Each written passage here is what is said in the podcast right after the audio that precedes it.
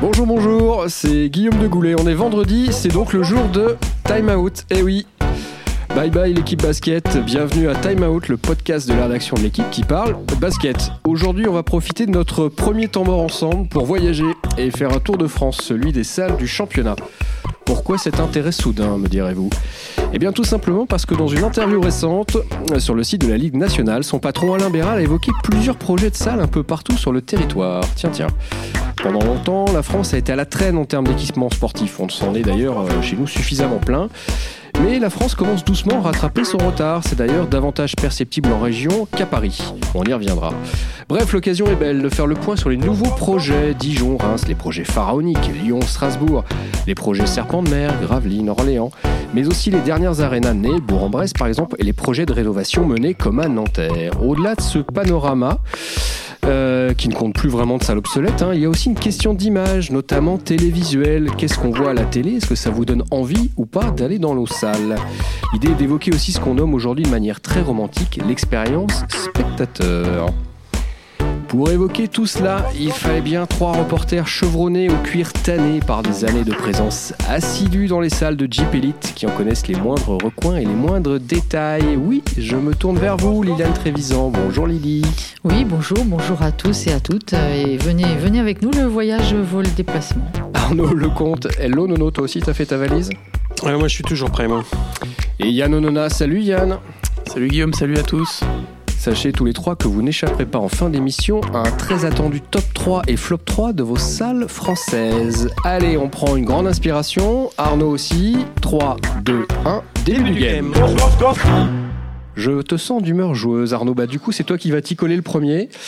Et notamment sur euh, bah, ce qui nous excite un petit peu, faut bien le dire, c'est les fameux projets, mais oui, oui, me regarde pas comme ça, les fameux projets pharaoniques. Euh, le, le terme est peut-être un petit peu exagéré, mais quand on se penche euh, à Strasbourg, euh, à Lyon, voire même à Paris avec euh, la perspective olympique, on voit émerger des choses intéressantes, non? Des très grandes arénas, plus de 10 000 places, a priori qui ne seront pas financées uniquement par du public, ce qui change de ce qu'on a pu connaître par le passé. on est en train d'assister à, à une évolution ou à une révolution pour le basket français? Euh, Une révolution certainement compte tenu du, retard historique que la France, euh, au-delà du basket, la France euh, a pris dans les, dans les équipements indoor, à savoir donc les, grandes salles. il y a eu un, plan qui, avait, qui était un peu mort l'œuf il y a quelques années, 2012 de mémoire, un plan qui devait un petit peu réveiller, secouer le pays en, termes de, en termes Euh, un rapport avait été demandé d'ailleurs à Daniel, Costantini, le, grand Manitou du, réveil du handball français, et qui, euh, bah, ce plan n'a jamais été vraiment euh, considéré ni, ni, évidemment appliqué. Mais en revanche, en effet, il y a une prise de conscience depuis quelques années, et pour le coup, les, les trois principales villes euh, du basket français, qui sont euh, Lyon, euh, Strasbourg et, Paris, les trois principales grandes villes, on va dire, à l'échelle à l'échelle nationale, oui, en termes de, de, de, taille, les trois plus grandes villes du basket français, voilà, ont, ont effectivement lancé la construction de, grandes salles, alors pas toutes de 10 000, mais des salles de, de capacité quand même supérieure à celles qu'elles occupent actuellement. Pour poser la question autrement, Liliane, euh, le Rhenus euh, à Strasbourg aujourd'hui à peu près 6000 places, l'Astrobal euh, à Villeurbanne autour de 4005. Elles sont plus adaptées au niveau, ces, deux salles-là par exemple, puisque c'est les, exemples dont on parle et c'est les projets qui sont en cours? Alors, dans, si, on, si, on, si on parle de modernité euh, d'une salle, c'est-à-dire ses capacités de structure, d'accueil, euh, de réception pour les VIP, les partenaires, de parking, etc. Oui, elles sont certainement clairement plus très adaptées à ce qu'il est attendu aujourd'hui d'une arène de haut niveau.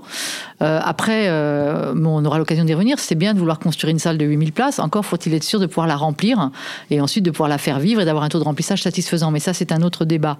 oui, mais bon, effectivement, visiblement, les dirigeants de clubs français se sont tous rendus à ce constat, ce qui explique les projets à Villeurbanne à Strasbourg. Euh, Strasbourg a pourtant une salle de 6000 places. Il n'y en a pas beaucoup euh, en Jeep Elite. Hein. On en a quatre. On a le Rhenus, on a Antares au Mans, on a le Palais des Sports de Nancy qui n'est plus en Jeep Elite mais qui va bientôt y revenir. On a la Kind Arena de Rouen. Euh, voilà, on n'a que quatre salles. Il y, a Pau également aussi. Et il y a Pau et le Palais des Sports de Pau, oui, donc cinq, pardon. Et pardon les Palois.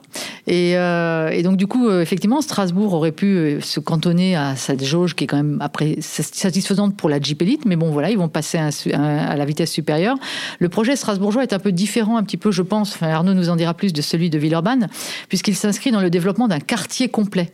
C'est-à-dire qu'il ne s'agit pas juste de créer une salle, c'est de créer à côté d'une salle des services, euh, des offres euh, qui vont permettre, euh, indépendamment des matchs de basket, de, de, faire venir les gens et de pouvoir leur faire passer leur soirée, leur journée, même s'ils veulent venir avant les matchs, avec des espaces de loisirs, des espaces de, restauration, etc. Donc cette salle, elle va vivre dans un quartier. Ça va être une salle qui sera d'une jauge, d'abord dans un premier temps, je pense, de 8000 places et après, si toutes les choses avancent comme c'est prévu, qui, ira, qui peut être porté jusqu'à 10 000 en 2025, donc c'est pas tout de suite.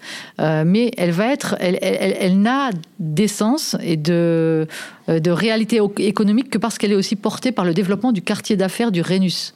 C'est-à-dire qu'en fait, euh, la salle va être boostée par la fréquentation du quartier d'affaires, autant qu'elle va booster effectivement les amateurs de basket, puisqu'elle va pouvoir accueillir une jauge bien supérieure à ce qu'elle est actuellement, puisqu'il y a eu pas mal de matchs à guichet complet au Rhenus, et que souvent il y a eu un petit peu un manque à gagner avec l'incapacité de, proposer une capacité au-dessus de, leur capacité actuelle. Pardon.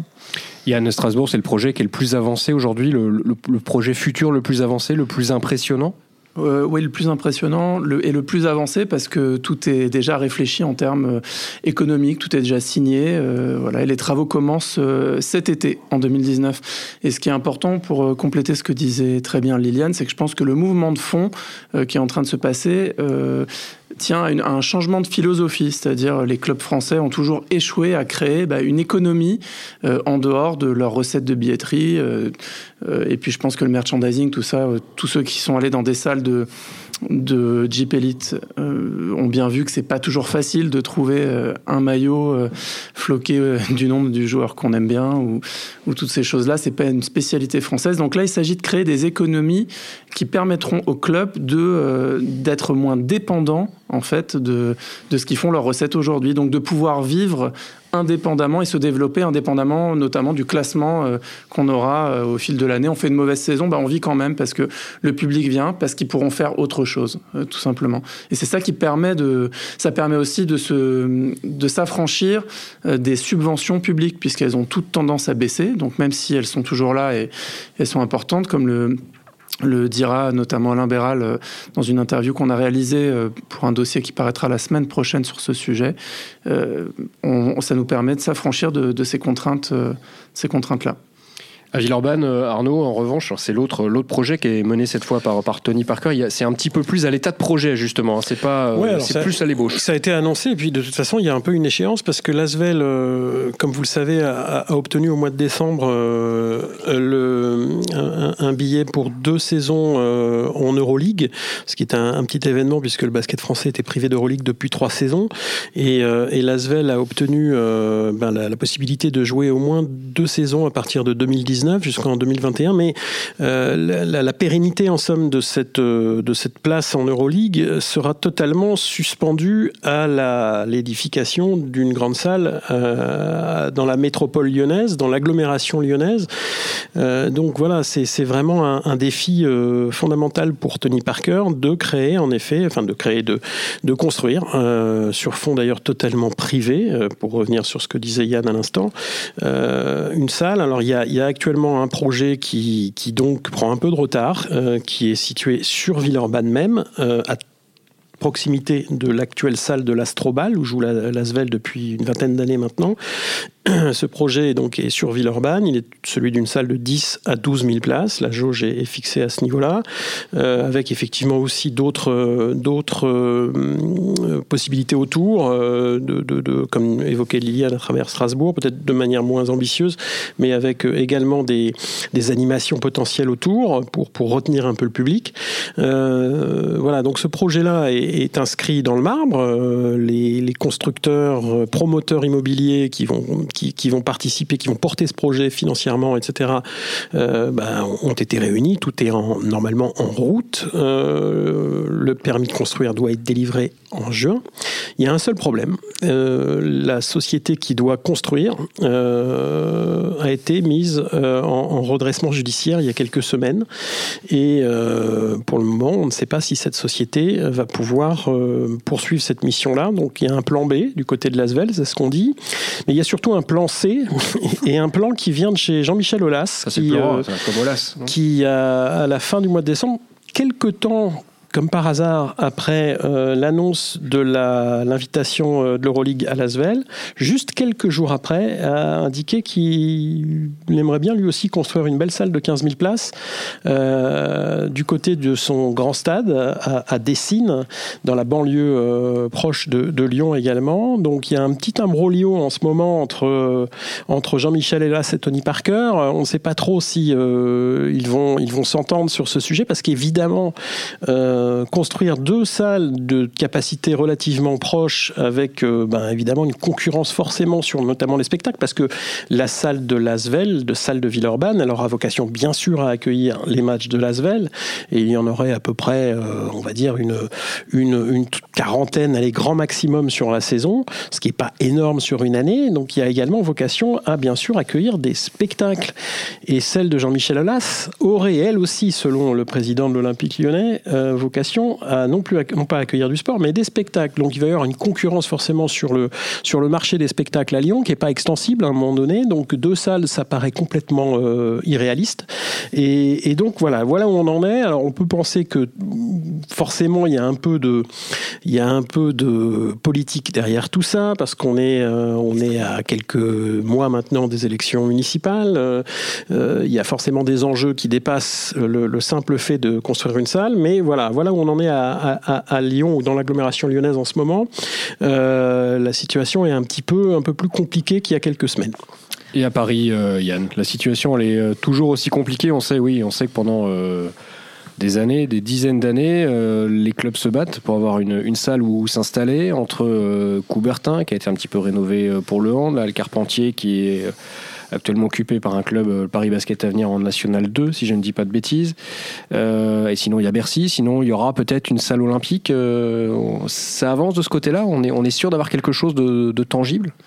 On est sûr pour la première fois d'avoir quelque chose de tangible grâce euh, aux deux mots que tu viens de dire, les Jeux Olympiques en fait, tout simplement. C'est les Jeux Olympiques qui nous assurent qu'il y aura une arena puisqu'on en a besoin, Paris en a besoin. Donc euh, contrairement à ces 20-30 dernières années où finalement il était toujours possible et facile de dire bon finalement on laisse tomber, on passe à autre chose, euh, on se débrouillera, ou ces sports de salle n'amènent pas assez de monde, il n'y a pas d'économie. Là, on n'a pas le choix. Donc, vous avez bien vu, il y a eu un projet d'abord euh, du côté de l'accord Hotel Arena, qui devait être un Bercy 2, une espèce de, petit frère de, l'accord Hotel Arena, euh, qui n'a pas pu voir le jour pour des raisons euh, locales, notamment liées aux riverains et à la faisabilité de parking et ce genre de choses. Mais immédiatement, il y a eu un plan B, et donc ce sera près de la porte de la chapelle. Et donc on parle d'une enceinte de 7-8 000 places, celle, que, celle qui manquait à Paris depuis toujours, puisqu'il n'y a pas de, de, de, salle de taille intermédiaire, comme on dit. Donc ça avance, et c'est ce qui a permis l'arrivée de, de, de, riches Américains à la tête du Paris Basket, donc le projet qui espère devenir euh, le Paris Basketball, euh, qui espère devenir euh, résident de cette future salle euh, dont, dont la sortie, la livraison devrait être autour de 2022-2023, un an. Ce, qui est, paradoxal, pardon, c'est que on, évoque les Jeux Olympiques comme, comme levier pour obtenir enfin la construction de cette salle intermédiaire qui manquait tellement à Paris, mais aux, Jeux, les Jeux Olympiques, le tournoi de basket ne se jouera pas du tout à, à cette nouvelle salle. C'est ça qui est assez paradoxal paradoxal puisque tout se jouera à Bercy, euh, alors que dans cette salle, a priori, j'ai pas les dernières euh, les dernières tendances, mais il était question de badminton. Donc euh, voilà, mais effectivement, il manquait un équipement de cette taille-là et de, de ce niveau-là pour pour que les Jeux Olympiques, pour que les structures olympiques soient complètes. Au-delà de ces trois projets, euh, Liliane, il y a aussi euh, un parc de, salles en France, euh, d'arénas, de petites arénas de, petite taille autour de 5000 places qui s'est, développé. Il y a évidemment Bourg-en-Bresse, il y a l'Azur Arena à Antibes, il y a eu Boulazac un petit peu, un petit peu auparavant.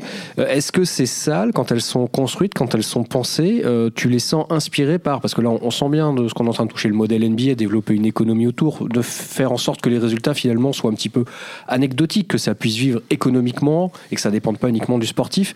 Est-ce qu'on on sent vraiment dans la construction des salles, dans la manière dont elles sont faites, une influence, une inspiration américaine bon, du show à l'NBA euh, bah là, écoutez, ça me fait rire euh, la question parce que vous me parlez de l'Azur Arena. J'ai eu deux expériences à l'Azur Arena avec l'équipe de France féminine et j'ai trouvé cette salle euh, totalement euh, construite de briques et de brocs, faite en vitesse avec des matériaux de bas de gamme, pas très étudiés pour, pour le travail des journalistes notamment. Et, en me promenant dans cette salle, en discutant avec les employés de cette salle, j'ai appris qu'il y avait plein de trucs qui n'y fonctionnaient pas. Il n'y a pas de climatisation, alors qu'on est quand même dans le sud de la France. J'ai choisi le bon exemple, j'ai l'impression.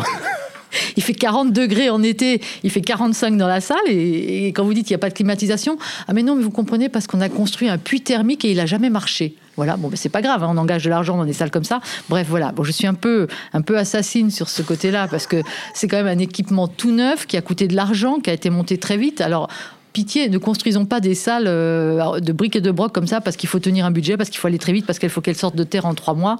Voilà, non. Euh... On pourrait rappeler pour l'anecdote, Liliane, que l'été de son ouverture, l'équipe de France masculine y a joué et qu'il a été posé euh, la question à Tony Parker. Alors, comment trouvez-vous ce nouvel équipement euh, Sa réponse avait été oui, enfin, il faut faire des salles de 10 000. En fait, ça sert à rien de faire des salles de 4 500, 5 000. Oui, euh, c'est la vision très NBA de Tony Parker et il a des raisons de nourrir cette vision-là. Euh, disons que ça suffit pour la capacité euh, concernant le basket à Antibes, hein, dont on sait aujourd'hui que malheureusement cette équipe a un petit peu des soucis sportifs, c'est bien dommage, mais bon voilà.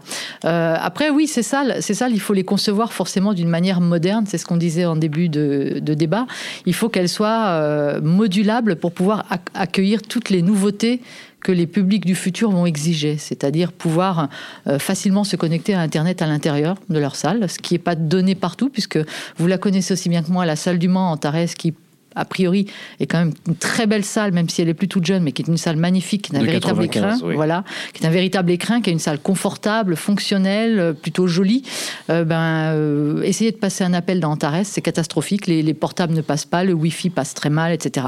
Donc voilà, il faut effectivement que les nouvelles arènes, même si ce ne sont pas des jauges super ambitieuses à 8000, 10 000, il faut qu'elles aient toutes ces modalités qui vont, qui vont leur permettre d'évoluer, d'accueillir la télé, d'accueillir euh, euh, ce qu'on appelle, et dont on va parler tout à l'heure, l'expérience spectateur, c'est-à-dire pouvoir permettre aux spectateurs de se connecter euh, au match, de voir des ralentis, etc. J'en avais parlé avec le président de Strasbourg, Martial Bellon, et il était très très sensibilisé à la chose, et il trouvait que c'était une chose primordiale que d'offrir ce confort-là à ses spectateurs. L'élément aujourd'hui qui est quasi incontournable maintenant, c'est les cubes vidéo, quoi, qui sont un élément absolument fondamental. On peut plus construire une salle digne de nom aujourd'hui sans penser aux cubes vidéo, qui sont des choses euh, aujourd'hui qui sont, euh, on va dire, à la portée un peu de toutes les, de, toutes les finances ou de tous les budgets de construction, parce que bon, il y a eu une époque où c'était encore extrêmement cher et très compliqué en Europe euh, pour vraiment pour, pour investir. Aujourd'hui, bon, il y a, y, a, y a, quand même des, des, choses qui sont un peu plus économiques, on va dire, moins chères.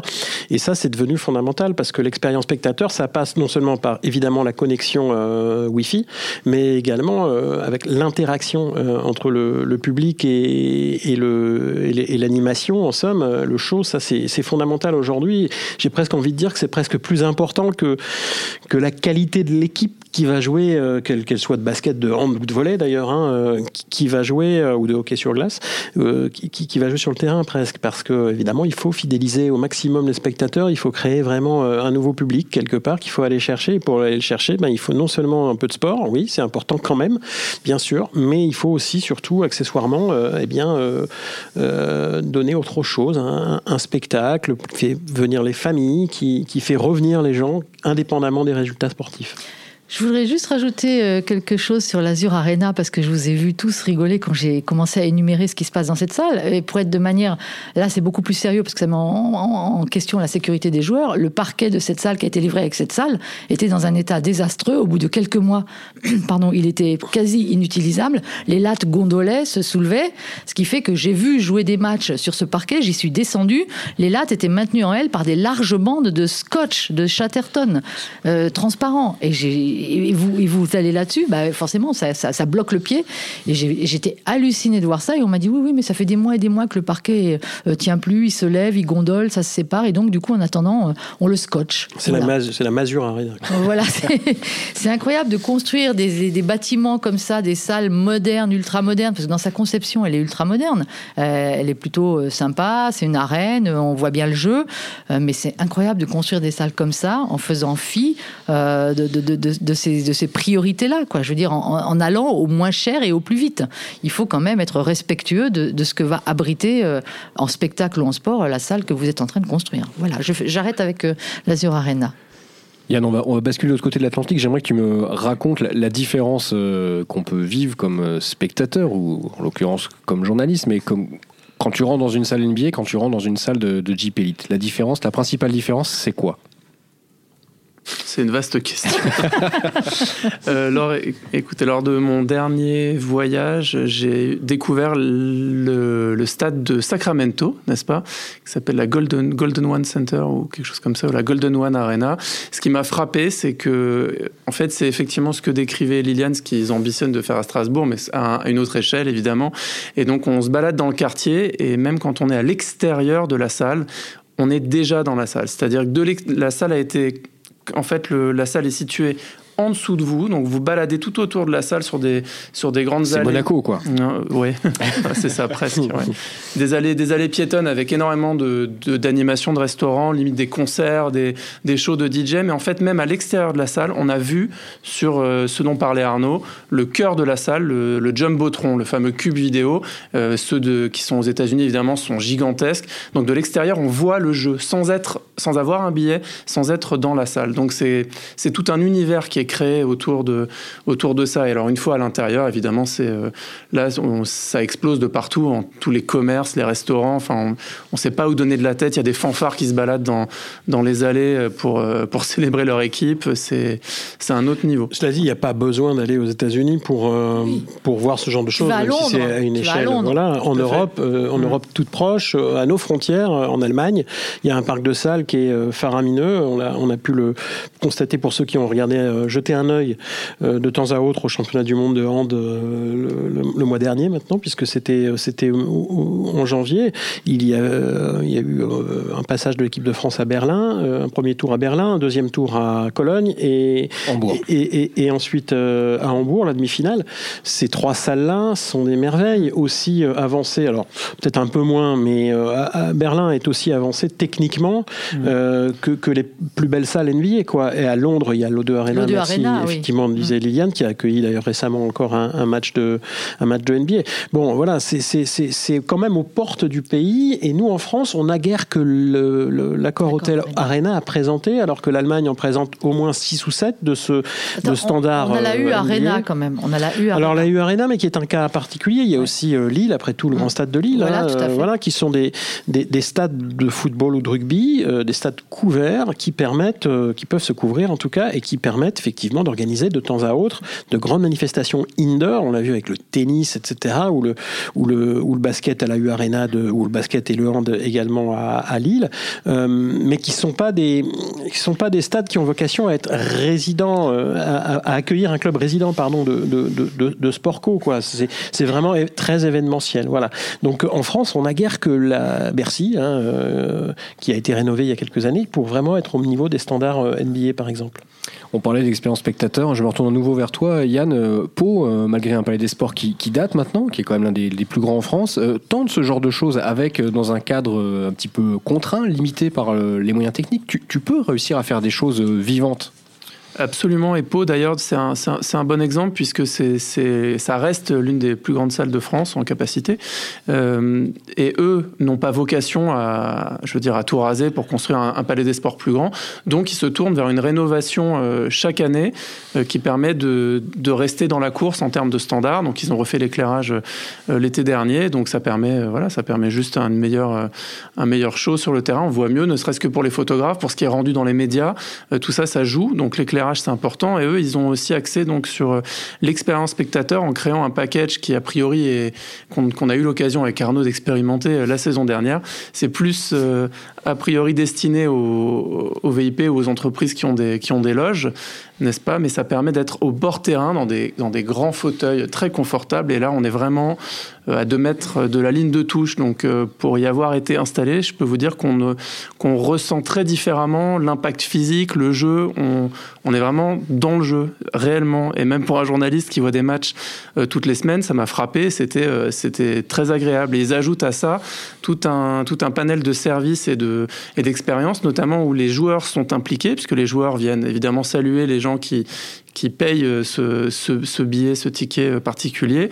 Et il y a le coach, euh, le coach qui vient faire le, compte rendu du match, qui vient expliquer, qui vient faire un débrief, un peu comme il va débriefer ses joueurs dans le vestiaire. Donc c'est assez, assez intéressant. Je je pense que ça inspire d'autres clubs. ça se fait dans pas mal de clubs, ça, et puis, et puis c'est finalement quelque chose qui, qui, est un peu indépendant de, de, la, de, la, qualité des salles, entre guillemets, puisque euh, vous pouvez créer... Tu peux pas le faire, euh, tu peux pas le faire partout. non, c'est vrai. plus compliqué que d'autres. Euh, à Cholet, l'expérience spectateur un petit peu différente, elle se passe dans un autre cadre.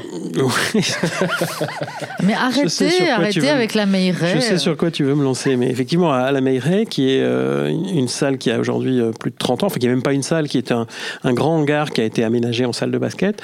Euh, moi, j'adore y aller d'ailleurs. Et, effectivement, il y a des, une expérience spectateur très particulière. C'est-à-dire que euh, vous pouvez euh, vous retrouver à la mi-temps ou, avant le match aux toilettes et, partager vos toilettes avec le, les joueurs. Voilà. Donc ça, c'est unique en France, je pense. Même si ça m'est arrivé aux États-Unis, figurez-vous, de, de me retrouver à la mi-temps aux toilettes avec, avec des joueurs. avec des joueurs, oui. Alors c'est très particulier mais ça peut arriver aux États-Unis aussi. Liliane, si je devais te demander comme ça. Moi, ça euh, ne m'arrive pas. Hein. Je ne fréquente pas les mêmes toilettes. Liliane, si je devais te demander aujourd'hui, euh, pour toi, quel club se, trouve un petit peu en difficulté ou engoncé ou limité par leur outil, par leur salle? Euh, Spontanément, tu me citerais, tu me citerais qui? Bah, je pense euh, principalement aux salles de la région parisienne et de Paris, où c'est très difficile de pousser les murs à Paris, hein, parce que l'immobilier étant ce qu'il est à Paris, bah, on ne fait pas ce qu'on veut. Euh, euh, voilà, je pense que par exemple Nanterre, qui a su améliorer son palais des sports, hein, qui maintenant a porté sa jauge à 3000. Il l'a multiplié par deux, en fait. Voilà, hein. tout à fait je pense que le club de Nanterre aimerait bien pouvoir euh, rajouter 1000 places, 1500 places, et à mon avis, il les remplirait, parce qu'il y, a vraiment, il y a vraiment un public pour cette équipe. Mais c'est difficile de pousser les murs, encore une fois, quand on est en agglomération urbaine, euh, dans un endroit où le, terrain est cher. C'est pareil à Monaco, d'ailleurs. Hein. c'est la même... Euh, ben voilà, Monaco, euh, Monaco, les pauvres. Euh, déjà, déjà, déjà, quand vous allez à Monaco, il faut trouver la salle. Hein, qui est sous, hein, pour ceux, les gens qui ne le savent pas. Qui est au sous-sol du stade Louis II, qui est aussi fréquenté que la salle d'ailleurs. Euh, c'est, quand même pas la foule à Monaco. Sont les mêmes, Liliane, il monte et il descend, il descend. l'ascenseur. donc voilà, donc c'est compliqué pour ces salles-là, effectivement, d'agrandir leurs murs. Euh, voilà, je, dirais que paradoxalement, c'est en province qu'on a le plus d'opportunités de, faire des projets d'agrandissement.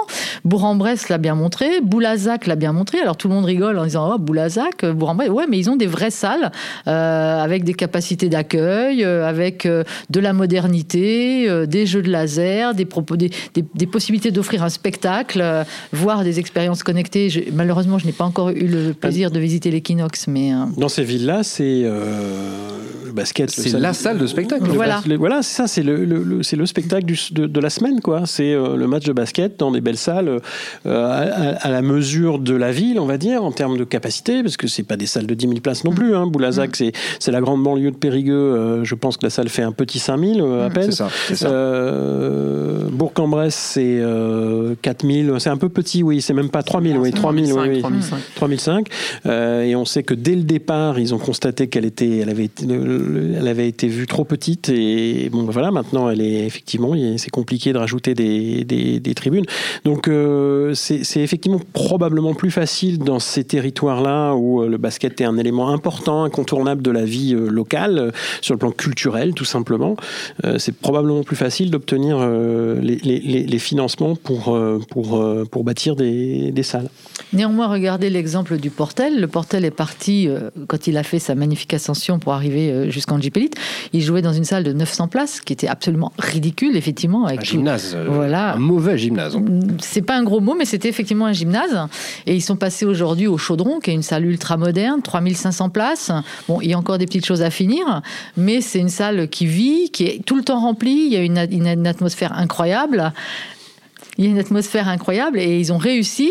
C'est le Portel, quoi. C'est à côté de Boulogne-sur-Mer. C'est quand même pas, voilà, c'est pas la région la plus riche de France, mais ils ont réussi à, faire porter ce projet de salle et à, le concrétiser. Je pense qu'il faut, euh, il faut euh, peut-être aussi dire quand même que la, Ligue nationale de basket a mis en place quand même un certain nombre d'initiatives ces dernières années qui ont permis au parc de salles du championnat de France, qui a longtemps été jugé euh, extrêmement obsolète, à raison, hein, souvent, qui a été même jugé ringard à un moment donné. Mais aujourd'hui, je pense qu'on peut considérer que dans la très large majorité des clubs de, de Jeep Elite, on a des équipements qui sont décents, qui sont dignes euh, du professionnalisme de 2019, de la modernité, etc. Alors, il reste quelques exceptions, euh, euh, probablement, qui ne sont pas encore vraiment au niveau. Je pense à, à Chalon-Rhin, je pense à, Dijon, à Gravelines. Il y, en a encore 4 ou 5, mm. peut-être sur, sur la, la Meilleray à Cholet, etc.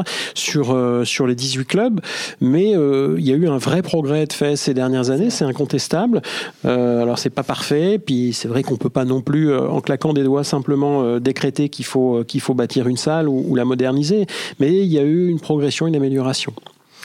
Moi, j'aimerais que vous me parliez d'un club avant de, de, conclure de vous demander à chacun votre top 3, votre flop 3, d'un club dont on n'a pas du tout parlé, d'une salle dont on n'a pas du tout parlé, Beaublanc, Limoges. Ah bah. Parce qu'elle sera dans le top 3. Oui, voilà, parce qu'elle sera dans notre top 3, tous les trois d'ailleurs. Je pense qu'il n'y a pas de contestation possible là-dessus. Oui, parce que c'est une évidence en fait. Euh, Beaublanc, alors elle a déjà, elle a déjà euh, elle est née en 1980, euh, je crois. C'est ça. Blanc. Et alors, elle a, elle a, quand même beaucoup vieilli. Et pourtant, pourtant, avec son, avec ses, son toit en bois, cette structure, elle a, je sais pas, elle a une vie, elle a une âme.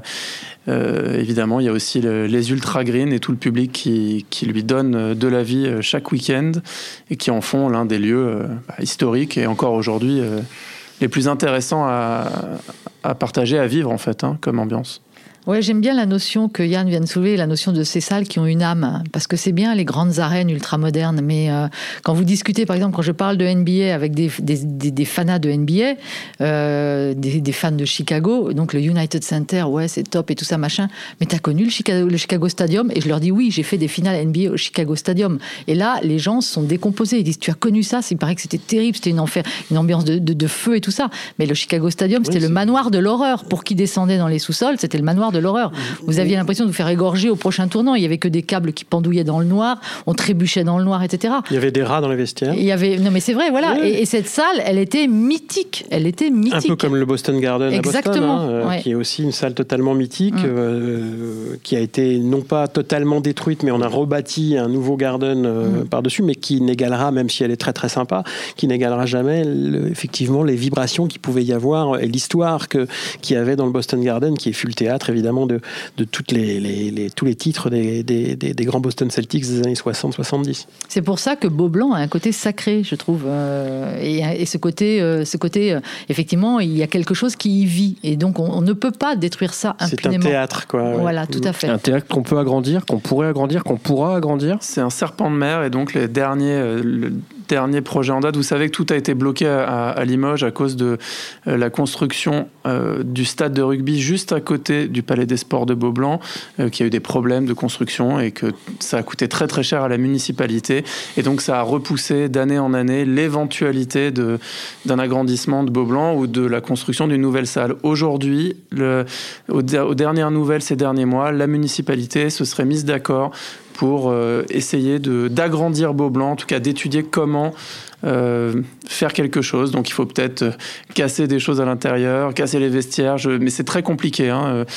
c'est très compliqué. donc ils vont sans doute construire une salle annexe qui permettrait de, délocaliser, de sortir des choses de Beaublanc aujourd'hui pour essayer de pousser un petit peu les murs. Mais on va pas gagner 2000, sièges là-dedans. Ça, ne va pas devenir une salle à 10 000, oui, oui, On va au moins la moderniser déjà.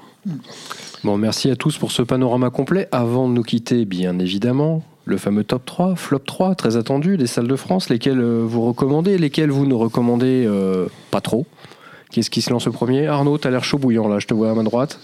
Euh, les trois salles les trois, dans lesquelles je préfère aller, je dirais sans ordre de préférence, mais bon, voilà, Beaublanc, on vient d'en parler, pour son histoire sa ferveur, son ambiance, enfin bref, pour tout, pour son âme, bien sûr. Euh, j'aime beaucoup le Colisée à Chalon-sur-Saône, parce que je trouve que là aussi, il y a une âme, il y a quelque chose, une ferveur, c'est, basket. Voilà, on, arrive là, on sait qu'il y a un club de basket là. Voilà, c'est pas, pas une salle neutre.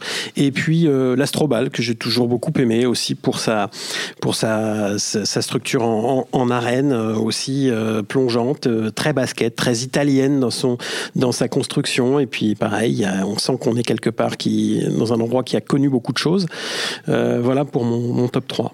Et celle quand tu râles ou quand je dis il faut y aller? Euh, je suis pas allé souvent à Reims euh, ces dernières années, mais ce que j'en vois à la télévision me donne absolument pas envie d'y aller. Euh, Dijon, euh, c'est devient vraiment un peu obsolète. Il y a un projet d'ailleurs, je crois. Plus du tout au goût du jour, mais dans ces deux villes, il y a des projets, donc tant mieux pour eux et on est ravis. Et troisième salle où j'aime pas trop aller, j'aime bien aller à Monaco et pourtant la salle est pas terrible, mais j'aime bien aller à Monaco quand même. Mais j'ai pas souvent l'autorisation d'ailleurs. Et euh, troisième salle, euh, je suis pas fan de Nanterre. J'aime pas trop la, euh, aller euh, dans cette salle de Nanterre. Je trouve qu'elle manque, même s'il y a une belle, une belle ambiance, je trouve qu'elle manque un petit peu de.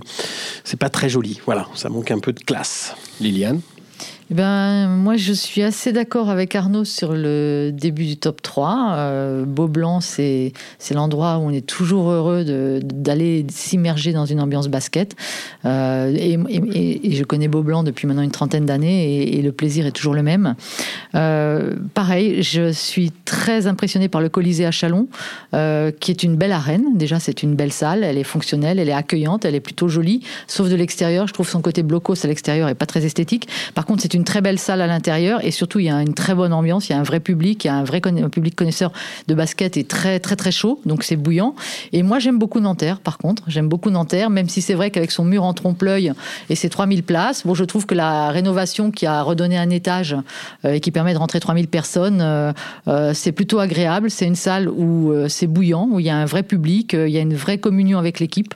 et d'ailleurs on est très près du terrain. C'est une salle où effectivement les gens qui sont assis au premier rang sont à 3 mètres du terrain. Donc il n'y en a plus beaucoup des comme ça. beaucoup de salles modernes éloignent le public du terrain. L'Astrobal, moi, je trouve ça mort au niveau ambiance. Je suis désolée, il y a que des loges au bord, ça bouge pas. Euh, c'est, ça manque encore d'un, vrai public, d'une vraie chaleur. Hein. Euh, c'est pas la maison des sports de Villeurbanne où là, effectivement, c'était une autre musique. Après, euh, voilà, j'en ai, donné, ai trois. Dans le flop 3, alors évidemment, il y a Monaco parce que euh, s'y passe rien. Voilà, alors c'est déjà faut trouver la salle, elle est tristoune, elle est au sous-sol du stade de foot. Euh, il n'y a pas grand monde, euh, elle n'est pas exceptionnelle visuellement, esthétiquement. Bref, voilà, puis il n'y a jamais personne, il s'y passe pas grand-chose. Reims, Reims, comme dit Arnaud, ça donne pas trop envie. Effectivement, c'est voilà, on n'a pas envie de vibrer et, et j'ai du mal avec la salle de Levallois. Voilà, non pas parce qu'il y a toujours Monsieur Balkany au premier rang, ça c'est autre chose, mais parce que c'est une salle qui est compartimentée. Je trouve qu'on n'y circule pas bien, elle est très compartimentée. Euh, euh, enfin, il y a vraiment il y a quelque chose que voilà, j'ai du mal avec cette salle. Voilà. Bah, profitons-en, puisqu'on l'a pas dit, pour rappeler que le Valois est toujours euh, proche de Boulogne pour un projet de salle. Voilà, pour un projet de salle de a priori de 4-5 000 places à l'horizon 2022-23. Bien joué, mais ça t'exonère pas de ta réponse. Vas-y. Non, mais le problème c'est que je vais un peu aller dans le même sens que mes, que mes, camarades. bon, moi j'ai une petite affection pour l'Asvel parce que j'aime bien le, côté hybride qu'ont réussi à créer euh, les, les nouveaux dirigeants, c'est-à-dire Parker, Gaëtan Muller, euh, Tony Parker. Hein. Euh, je trouve qu'ils ont réussi à instiller une petite touche américaine, justement, avec, avec tout ce qu'ils font en termes d'animation, le speaker et l'esprit qu'ils mettent dedans. Il y a dans, on en parlait avec Arnaud avant le, podcast, dans, dans, les couloirs euh, euh, de Lasvel, il y a notamment un, une sorte de musée, en fait, comme ils font. Euh, une fresque. voilà, une fresque, comme ils font aux États-Unis, toujours avec des, des, photos, des maillots qui reprennent toute l'histoire du club, les grands joueurs du club, les titres. Et c'est. Non, non, ça donne du cachet à ce qu'ils font. J'adore également aussi le Colisée où j'ai notamment le souvenir de la, de la, dernière finale qui était absolument dingue, euh, dingue contre Strasbourg. J'ai rarement vu une, telle ambiance comme ça. Euh, dans l'élite française de basket. Et, Limoges, évidemment, ça va, ça va sans dire.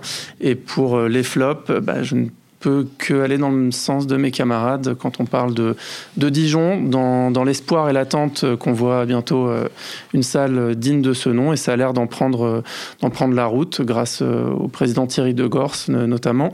Euh, Reims, je n'y suis jamais allé, donc peut-être que peut-être qu'il est temps. C'est un message. Hein, voilà, je pense qu'il faut, faut se dépêcher avant, avant également le, leur nouvelle salle. Et Monaco, pour y avoir passé pas mal de temps, effectivement, c'est morne pleine, c'est sombre. Et surtout, ils sont dans une impasse puisque eux aimeraient aussi faire une nouvelle salle, mais euh, c'est très compliqué dans un, dans un bassin de population aussi faible, n'est-ce pas? Avec la proximité aussi de l'Azur euh, Arena à Antibes, parce qu'on pourrait aller de ce côté-là. Et puis, il n'y a pas d'endroit où construire. Ah, c'est ça, ça manque un peu de place, quoi, juste de la place. Le terrain est très restreint. Donc, ça ressemble, ouais, c'est compliqué pour, euh, pour nos amis monégasques.